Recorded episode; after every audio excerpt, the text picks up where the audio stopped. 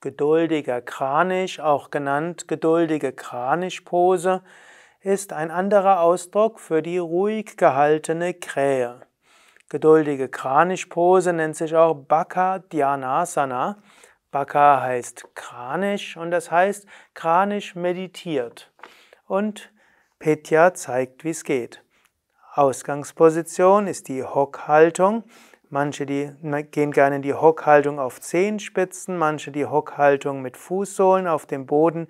Du gibst die Hände etwa schulterbreit auseinander, die Fingerspitzen leicht nach innen, manche mögen die Finger leicht einkrallen, manche halten sie fast gestreckt. Dann gibst du die Knie auf die Oberarme, die Ellbogen oder in die Achselhöhlen. Du hebst das Becken, du schaust auf einen Punkt am Boden und du hebst die Füße hoch.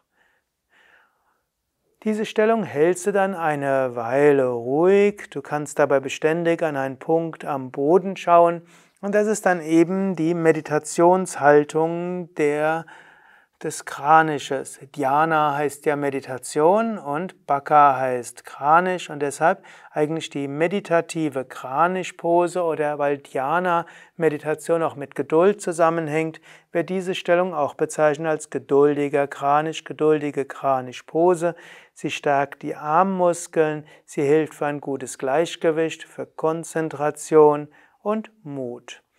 Wenn du die Stellung mindestens zehn Atemzüge lang halten kannst, dann ist es schon Bhakadhyanasana. Und du kannst auch mal probieren, sie zwei bis drei Minuten zu halten. Ist ja dann auch eine besondere Wirkung auf die Psyche. Wenn du die Stellung mal zwei, drei Minuten gehalten hast, probiere danach direkt zu meditieren.